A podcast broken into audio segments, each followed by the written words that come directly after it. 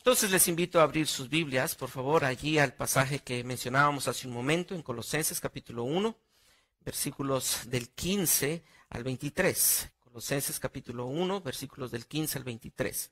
La palabra del Señor dice así, y voy a leer, por favor, desde el verso 11.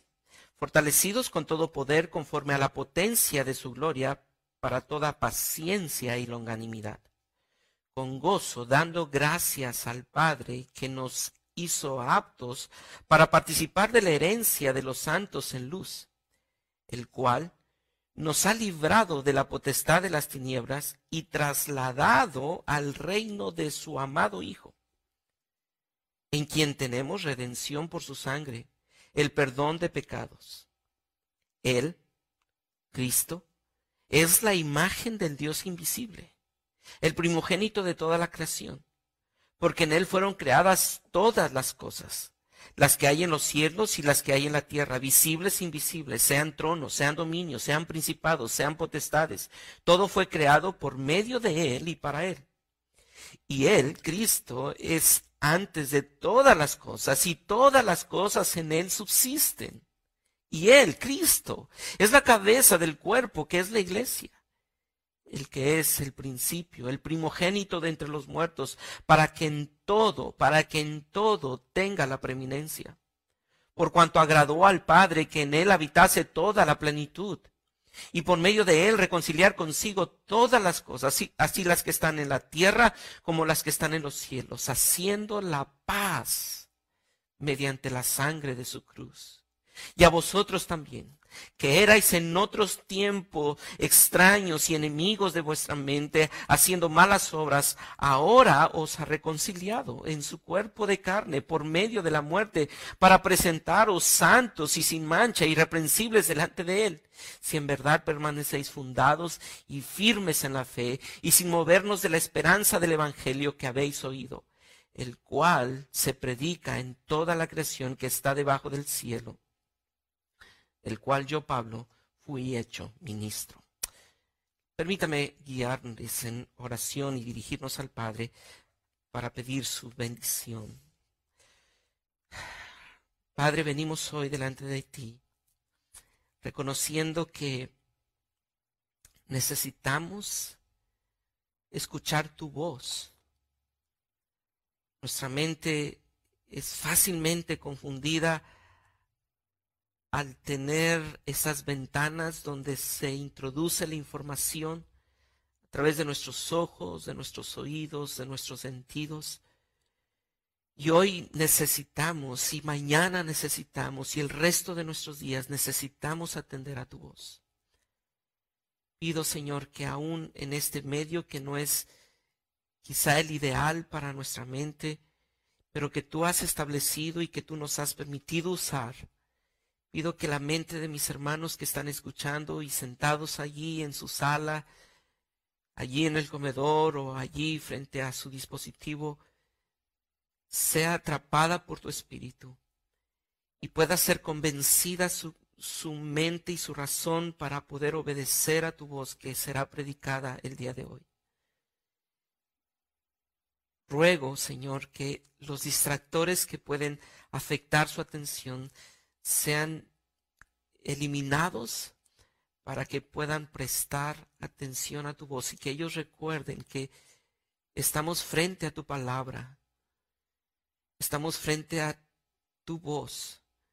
Aún y a pesar de estar frente a una pantalla, estamos frente a lo que tú dices.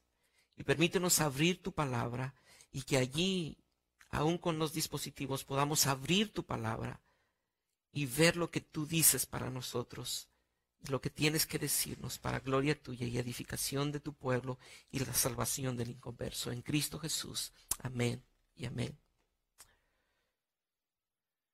Un asalto ha ocurrido estas últimas horas. El ladrón ha secuestrado los titulares noticiosos, las redes, los medios de comunicación, las conversaciones, la mente de gran parte de los seres humanos. Y todo esto ha sido asaltado. ¿Y quién es este ladrón? Es un microorganismo que es imperceptible a nuestros ojos. reyes, gobiernos, ricos y poderosos, están en vilo por el COVID-19. Las economías más sólidas se han afectado por los efectos de un agente microscópico. La fortaleza del mundo es tan frágil, la fortaleza del mundo es tan frágil que una de las partículas más pequeñas de la materia disponer de nuestra salud. Todo ha cambiado. ¿Recuerda los planes que tenía usted hace un par de semanas? Todo ha quedado en el pasado y todo ha sido parte de la historia. Pero ¿qué acaso no deberíamos nosotros conectar este escenario a lo eterno? Y es que frente a, frente a nosotros hay una vitrina de opiniones que nos hacen pensar en muchos escenarios. Estoy seguro que más de uno de los que estamos en la transmisión y aquí en el recinto, pensamos en el caos que esto va a generar. Caos financiero. Pensamos en lo complicado que será si alguien de nosotros se enfermara. Pensamos en la escasez que todo esto va a traer. Mm. Pensamos en qué va a pasar si los artículos elementales comienzan a escasearse. Y todo esto nos confunde. Y hermanos, todo esto nos lleva al temor. Pero mi querido hermana, hermano, madre de familia, padre de familia, hoy y mañana y el resto de nuestros días, en medio del caos, necesitamos decirle a nuestra alma lo que la verdad inerrante, infalible de nuestro Dios dice. No solo escuches la noticia, escucha la voz de aquel que planeó esto desde la eternidad pasada no solo escuches la voz de los que trabajan para detener el COVID-19. Escucha la voz del que escribió esta historia desde la eternidad. Escucha al creador de cada átomo, de cada microorganismo, de cada planta, de cada especie terrestre. Escuchemos la voz del creador de cada especie que se mueve en los cielos. Escucha la voz del sustentador de cada estrella, de cada la galaxia. Escuchemos hoy su voz. ¿Y quién es Él? La Biblia nos dice que Cristo es la imagen del Dios invisible, es quien sostiene, es quien sustenta, es quien sujeta todas las cosas creadas y lo hace con un propósito, su gloria. Iglesia, quisiera pedirte que pienses en este propósito. Cristo es Dios. Cristo es Dios. Por lo tanto, tú y yo debemos reconocerle y adorarle todo el tiempo. Todo el tiempo. Porque Él está en ti y tú en Él.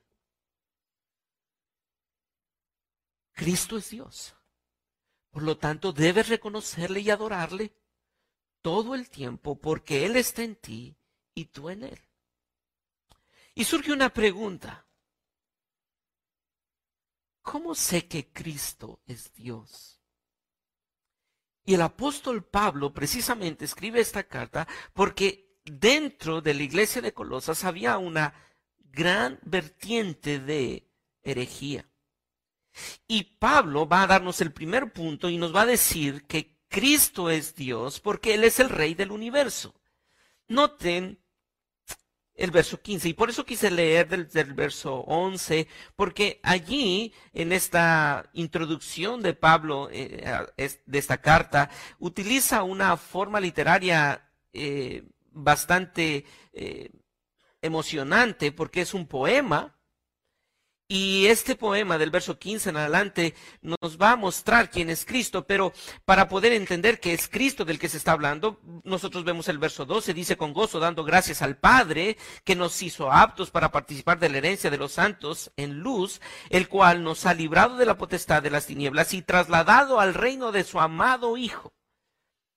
Es Cristo quien tiene en mente entonces ahora Pablo, después de mostrarnos qué es lo que Dios ha hecho Dios el Padre ha hecho a través del Hijo, ahora va a introducir al Hijo y nos va a decir qué es el Hijo. Y el Hijo, entonces, versículo 15, Él es la imagen del Dios invisible, el primogénito de toda la creación.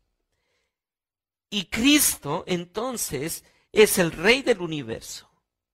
Y Pablo lo va a decir con tanta firmeza, porque sabe que en esta iglesia hay una herejía y esta herejía se centraba principalmente en destruir la imagen de Cristo, la persona de Cristo.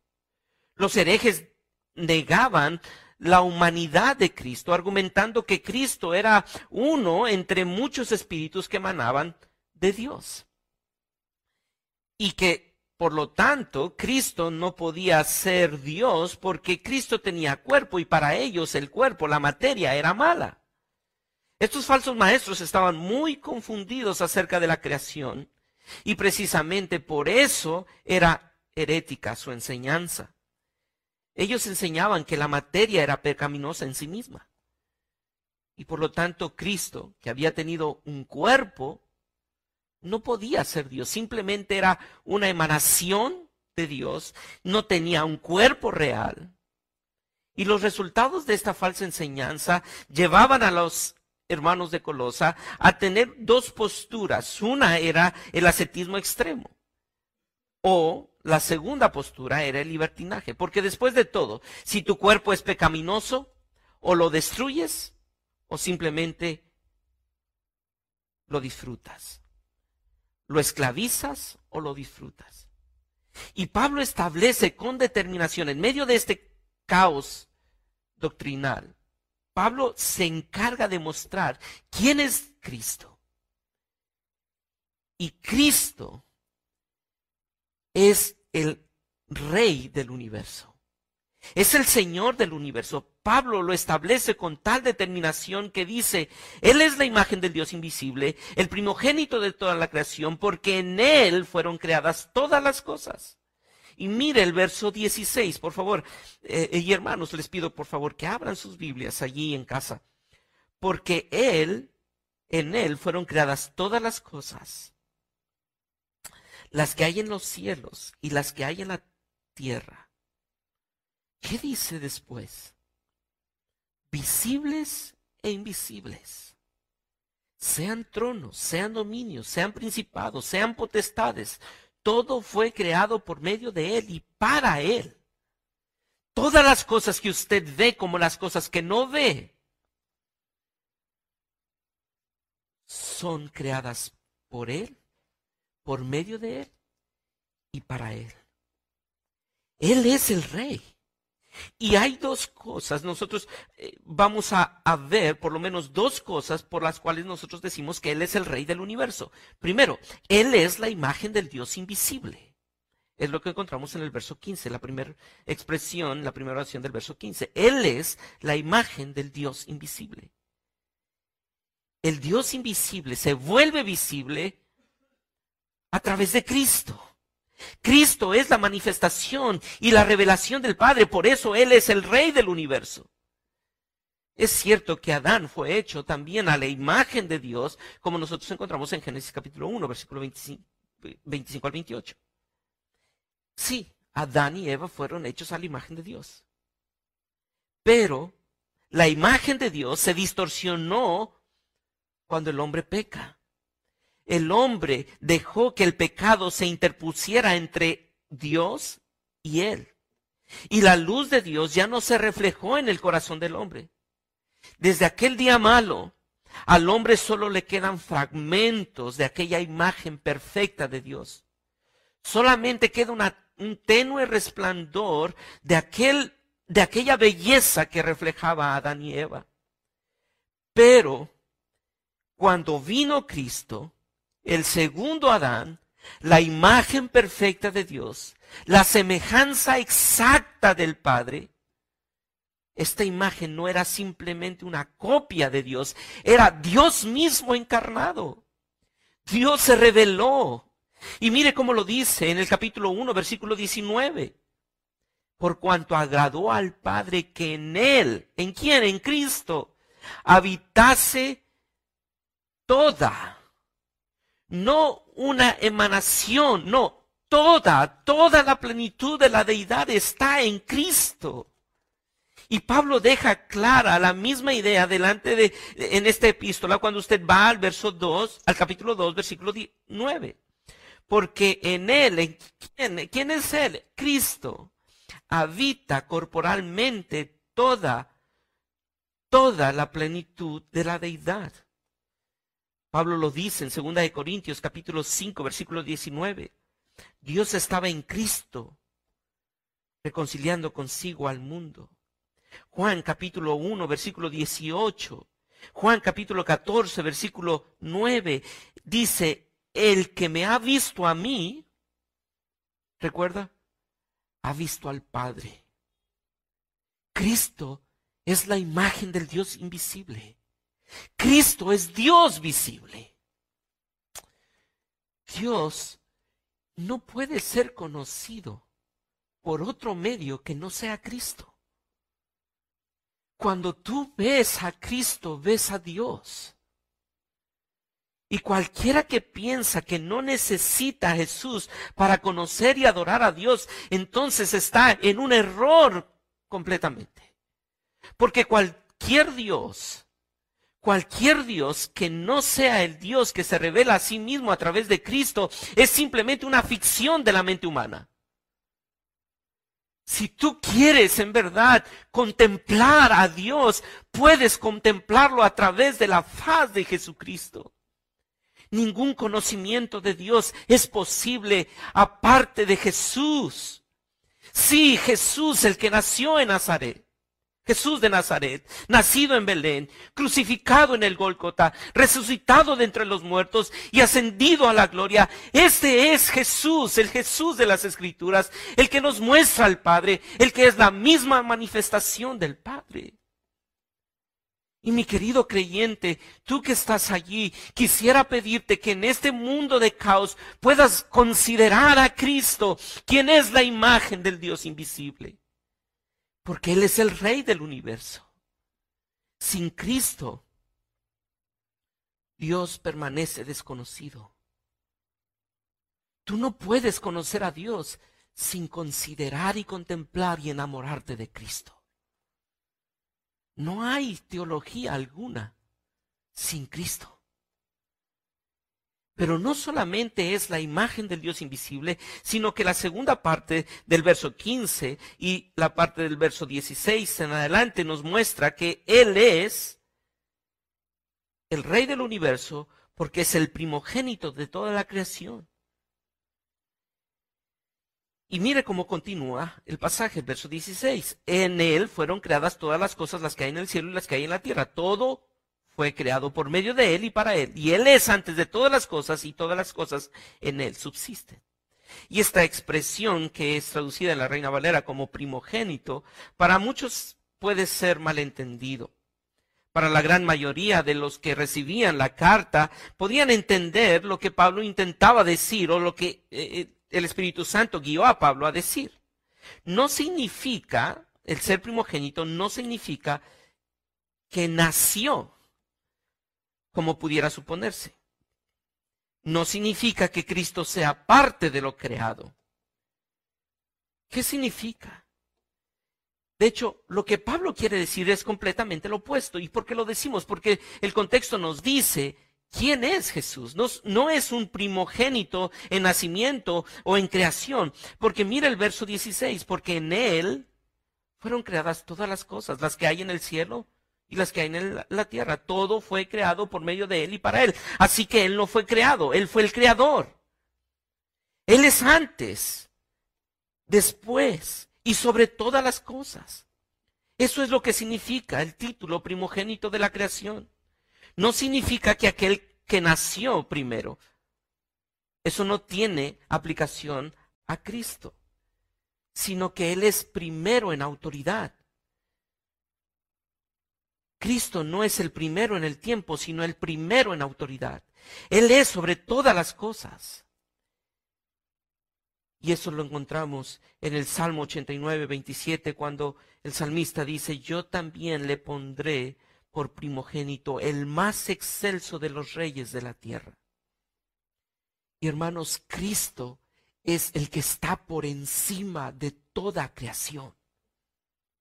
Él está sentado ejerciendo autoridad sobre toda cosa creada, visible o invisible.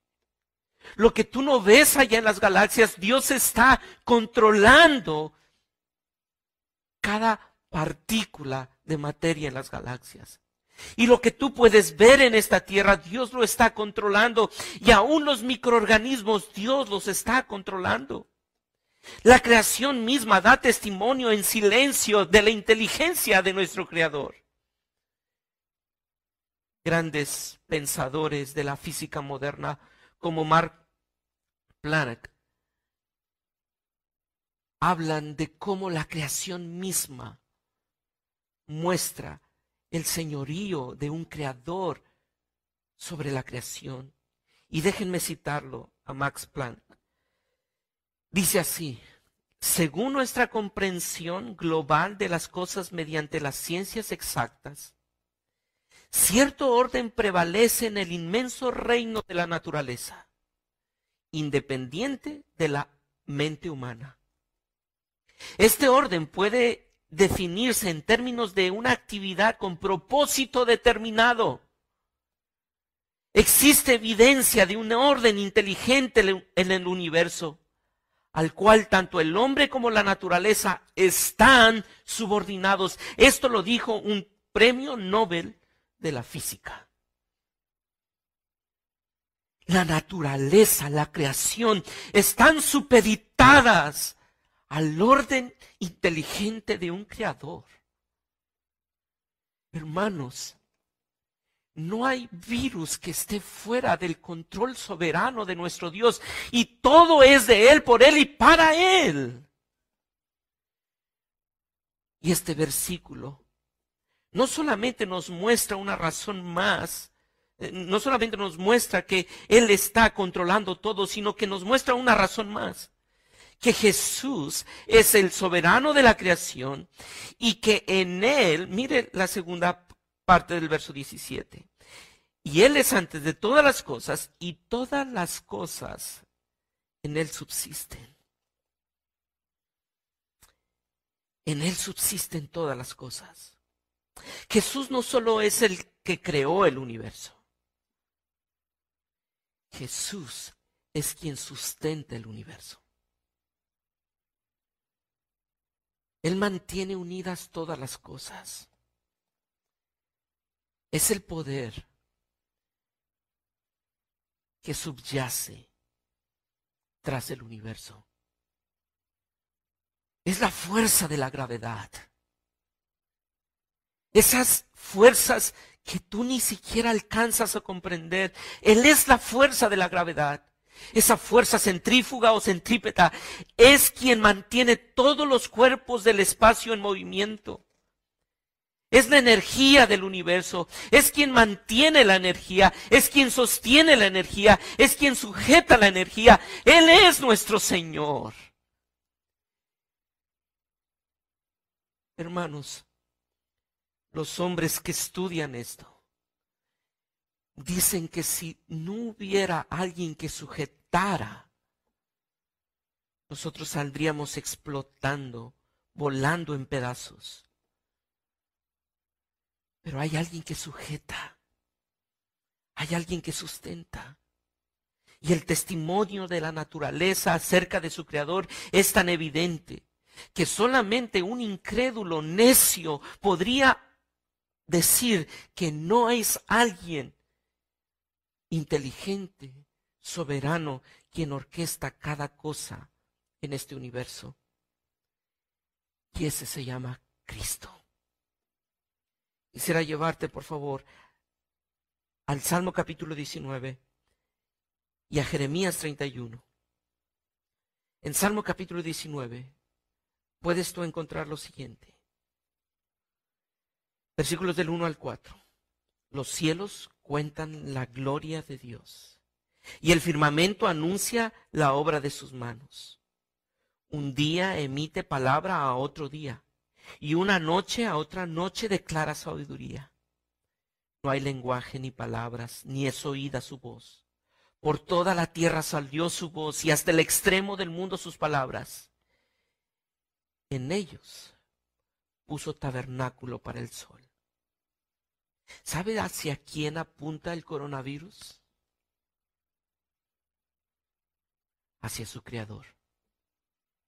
¿Sabe que ese virus no es más que un siervo de Dios para apuntar hacia la gloria de su Creador. Jeremías 31, 35 dice, y voy a leer hasta el verso 37. Así ha dicho Jehová, que da el sol para luz del día, las leyes de la luna y de las estrellas para luz de la noche, que parte el mar y braman sus ondas Jehová de los ejércitos es su nombre. Si faltaren estas leyes delante de mí, dice Jehová, también la descendencia de Israel faltará para no ser nación delante de mí eternamente. Así ha dicho Jehová, si los cielos arriba se pueden medir y explorarse abajo los fundamentos de la tierra, también yo desecharé toda la descendencia de Israel por todo lo que hicieron, dice Jehová. ¿Quién ha diseñado y destinado cada parte de la creación. Es Jehová. Y Jehová se ha manifestado a través de Jesucristo. Cristo es la imagen de Dios y Él es el Rey del universo. Mi querida iglesia, déjame hacer una aplicación. La verdad es que nos gustaría verles y decirles personalmente que Dios nos ha traído hasta aquí para contemplar su gloria por medio del rostro de nuestro Redentor. Sí, Dios nos ha puesto en esta cuarentena para conocer la gloria de Dios a través del rostro de nuestro Redentor. Él nos trajo aquí para su gloria, para que le conozcamos y crezcamos al ser más a la imagen de su Hijo. Hermano, ten cuidado de postrarte ante los ídolos que este mundo ofrece en medio de esta cuarentena. No dejes que el susurro del pecado cautive tu pensamiento. No permitas que esta pausa te distraiga en los placeres temporales. Hermano, detente. No es para darte pereza y darte placer, no, es para contemplar el rostro de tu Creador a través de tu amado Redentor. En medio del caos, la voz de Dios se levanta y dice, yo soy quien eh, tiene en su mano las galaxias como los virus. Yo soy quien sustenta todas las cosas. Y tú puedes descansar que estás en las manos del que sostiene y sustenta todas las cosas. Hermano, creyente, iglesia, no estás a la deriva, no estás en manos de la suerte, no estás en manos de las circunstancias, estás en manos del Rey del universo. Por lo tanto, postrémonos y adoremos a nuestro Dios, confiemos en Él, pensemos en Él, amémosle a Él. Porque Cristo es Dios. Debes reconocerle y adorarle todo el tiempo. Porque Él está en ti y tú en Él. Y si ustedes se dan cuenta en esta proposición, tratamos de enfatizar todo el tiempo. Porque quizá la semana pasada era tan fácil adorar a Dios. Varios de los que platicamos al final del culto decíamos, qué, qué hermoso fue adorar a Dios el culto del domingo anterior. Era emocionante eh, y, y era emocionante pensar en las verdades que estábamos cantando. Pero no solamente allí puedes adorar a Dios. Tú puedes adorar a Dios porque tú le conoces y le reconoces, aún en esta cuarentena. Y no solamente Él es Dios porque es el Rey del universo, sino que Él es Dios porque te ha redimido y te protege en sus manos. Mira lo que continúa del pasaje, versículo 19. 18 en, adelante. Y Él es la cabeza del cuerpo, que es la iglesia. El que es el principio, el primogénito de entre los muertos, para que todo tenga la preeminencia, por cuanto agradó al Padre que en Él habitase toda la plenitud, y por medio de Él reconciliar consigo todas las cosas, así las que están en la tierra como las que están en el cielo, haciendo la paz mediante la sangre de su cruz y a vosotros también, que erais en otro tiempo extraños, enemigos en vuestra mente, haciendo malas obras, y ahora ha reconciliado en su cuerpo de carne por medio de la muerte para presentarnos santos y sin mancha irreprensibles delante de Él. Él es Dios porque te ha redimido. El único que pudiera verte redimido es Dios mismo. Porque tu ofensa no fue contra un hombre, fue contra Dios y la paga del pecado es muerte eterna y por eso tuvo que morir alguien eterno y el único eterno es Dios. En Cristo se pagó tu deuda eterna. Y esta segunda estrofa del himno, Pablo intenta mostrarnos la relación entre Cristo y esta nueva creación. Es aquí donde vemos a nuestro Señor no solo como el creador que diseña, forma y sostiene la naturaleza, sino como el Salvador que muere, resucita y vive para cuidar y gobernar a su pueblo. No, no solamente es aquel que controla la materia, es alguien que vino y murió en la cruz por amor a ti, para tomarte como su iglesia, como su pueblo. En esta estrofa Pablo intenta mostrar y establecer la preeminencia, no solamente en la creación, sino ahora pone la preeminencia en la redención. Y hermanos, como resultado de su muerte y como resultado de su resurrección, Cristo tiene el primer lugar en todo. Y esto no es una expresión de poner a Cristo como un autoritario, sino como alguien que está por encima de todo para cuidar a su iglesia. A su iglesia. Él toma ese lugar porque Él se humilló a sí mismo, se despojó de sí mismo, como lo dice Pablo en Filipenses capítulo 2, versículo del 8 al 11. Jesús reina sobre el mundo visible e invisible y sobre su iglesia para el bien de su iglesia y para la gloria de su nombre. Por lo tanto, Pablo se, se opone, se opone a esa falsa enseñanza de que Cristo solamente tiene emanaciones de la deidad. No, Cristo es la Cristo tiene la plenitud de la deidad.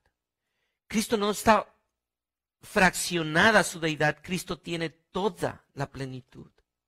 Pero quisiera que tú pensaras en qué implicaciones tiene esto, porque Pablo lo va a decir, y hace un momento fuimos al pasaje de, del capítulo 2, porque mira el verso 9 del capítulo 2. Mira que nadie, eh, versículo 9, porque en él habita corporalmente toda la plenitud de la deidad y puedes leer el verso 10 junto conmigo. Y vosotros estáis completos en Él, que es la cabeza de todo principado y potestad. Cristo es Dios, porque en Él habita toda la plenitud de la deidad. Dios no tiene una parte de Dios en Cristo, sino Cristo es Dios, tiene todo Dios, todo lo divino lo tiene Él. Y mira el verso 10, y vosotros estáis completos en Él. Él está en ti y tú en Él. Así que no hay nada que te falte en cualquier circunstancia. Y por eso mira cuál es la teología de Pablo y cómo eso aplica su vida en el verso 24 del capítulo 1, capítulo 1, versículo 24. Ahora me gozo en qué? En lo que padezco. Pablo, ¿cómo, ¿cómo tú puedes decir que te gozas en lo que padeces? Porque no me gozo por mis circunstancias, sino porque Él habita en mí y yo en Él y todo lo tengo en Él. No hay nada que me haga falta, todo estoy plenamente satisfecho en Él. Y esto es lo que pasa cuando tú consideras a Cristo como Dios, no solamente como el que controla el universo, sino como aquel que te ha redimido por gracia. Cuando tú estabas muerto en tus delitos y pecados, Él te rescata y ahora no importa tu situación, no importa el coronavirus, tú te sientes satisfecho en Él. Estás pleno en Él. Hermano, toda la plenitud de Cristo está disponible para ti. Toda la plenitud. ¿Cuál debería ser entonces nuestra respuesta ante esta gloriosa verdad que Cristo es Dios y que tú estás pleno en Él porque Él está en ti y tú en Él? El puritano John Owen escribe lo siguiente. La revelación de Cristo en el bendito Evangelio supera sin medida en excelencia, gloria, sabiduría y bondad a toda la creación. Si tú estabas impresionado, déjame hacer una pausa en esta cita, si tú estabas impresionado porque Cristo controla todo el universo, y no te impresiona que tú estás satisfecho y pleno en Él, debes reconsiderar lo que tú crees que es Él para ti y lo que tú eres para Él y cómo tú estás pleno en Él. Porque el hecho de que Él te haya redimido a través de su Evangelio es mucho más grande que Él haya creado el universo. Vuelvo a la cita. Sin este conocimiento, la mente humana, aunque insista en ufanarse de sus descubrimientos e invenciones, permanece envuelta en tinieblas y confusión. La revelación del Evangelio en Cristo, por lo tanto, la más grande exigencia de nuestros pensamientos, la más gran, la más excelente de nuestras meditaciones y la suma diligencia de nuestra parte, porque si nuestra felicidad y gloria radican en vivir donde Él vive y contemplar su gloria, ¿qué mejor preparación para esto? Sino la previa y constante contemplación de esa gloria tal como ha sido revelada en Él. En Él. Hermanos, ver a Cristo en su obra redentora es mucho más glorioso que ver a Dios soberanamente controlando las galaxias y este mundo invisible. Y por eso para aquellos hombres que trataban de poner un mejor evangelio a la iglesia de Colosa, era imposible, era inconcebible cómo Cristo podría decirse que era Dios cuando ellos lo vieron y consideraron a Cristo muerto en esa cruz. No podría ser, pero sabes, allí está la manifestación más grande de la gloria de Dios. Nuestro redentor está por encima de todo, de todo porque Él es quien controla todo para su gloria y para el bien de su iglesia. Creyente que estás aquí, Él no hará nada que te lastime. Él no hará nada que dañe a su iglesia. Todo lo que hace es para tú, para que tú y yo le conozcamos más y más. Es por eso que Él hace todo.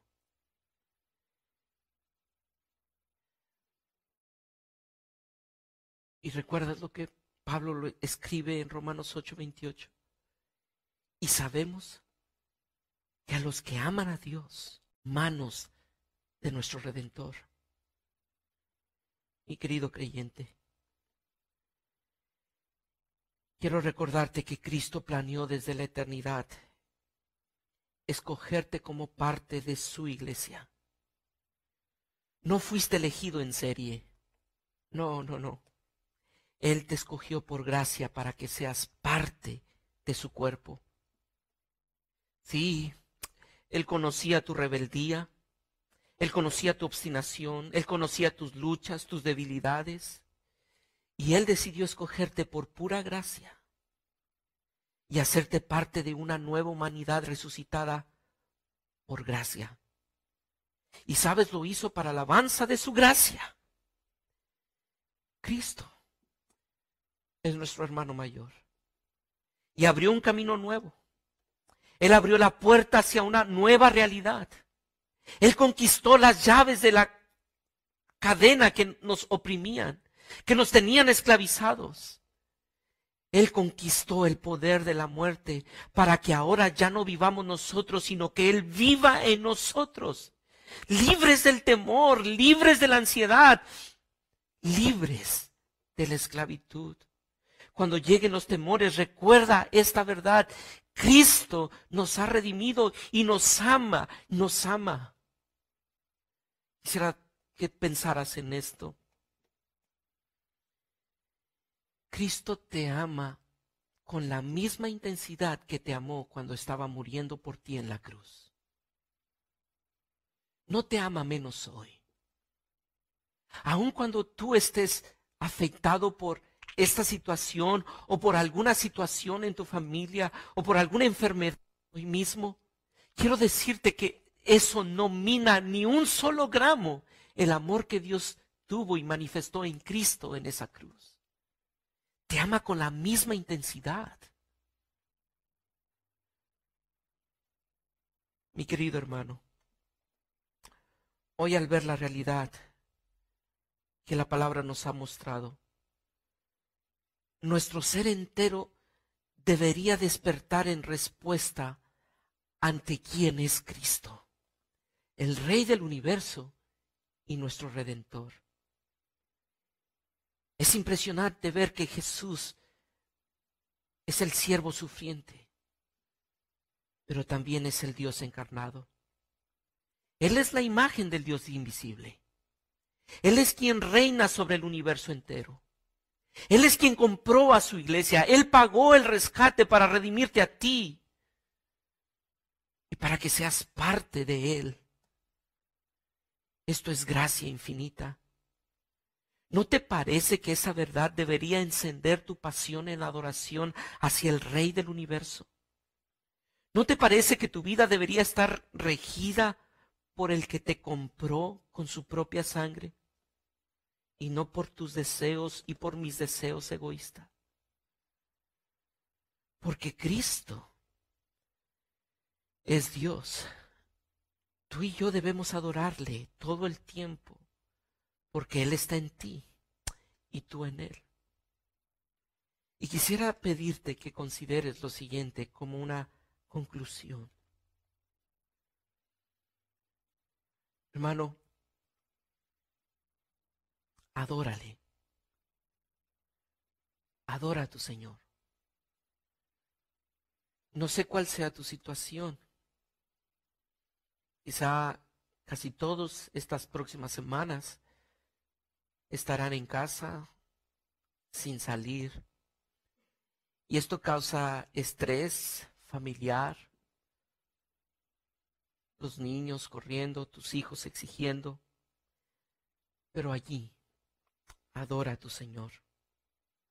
Reconoce su señorío con gozo. No hay nada malo en esto.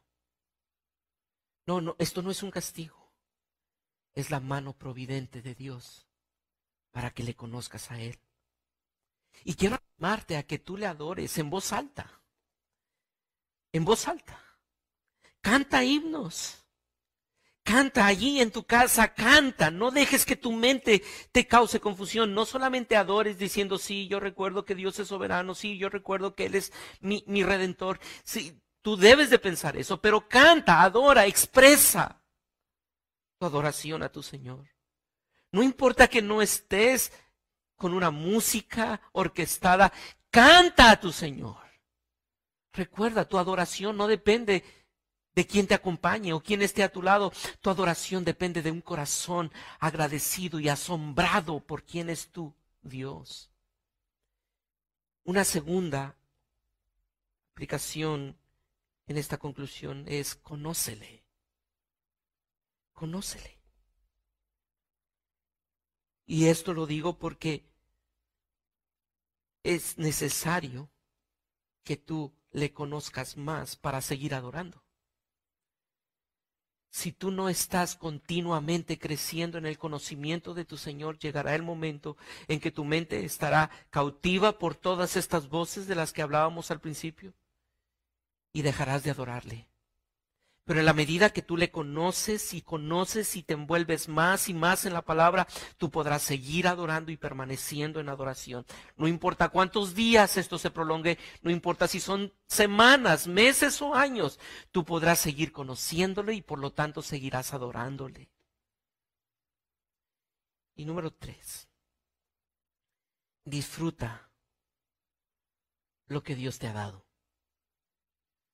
Disfruta lo que Dios te ha dado. Hermano, no pienses en lo que no tienes. Piensa en lo que sí tienes.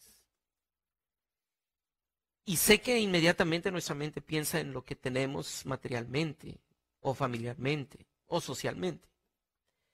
Y yo te animo a que, que pienses en eso. Pero no solamente pienses en eso. Piensa en que ahora tienes todo en Cristo. No te falta nada. Y por eso quisiera concluir con un pasaje de Habacuc. De Habacuc capítulo 3. Habacuc capítulo 3, versículos 17, 18 y 19. Por favor, acompáñame a ver esto.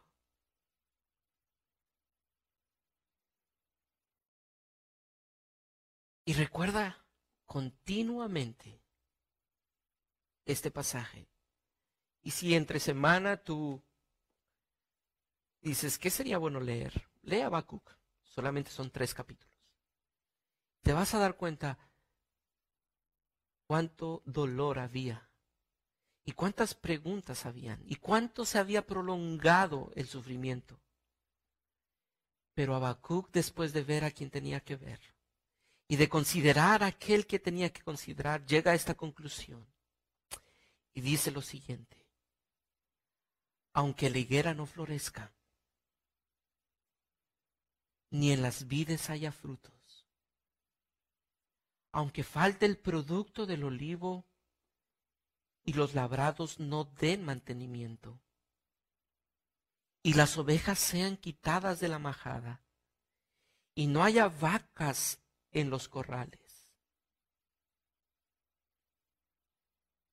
Espero que hayas pensado en lo que Habacuc está diciendo y en lo que está describiendo.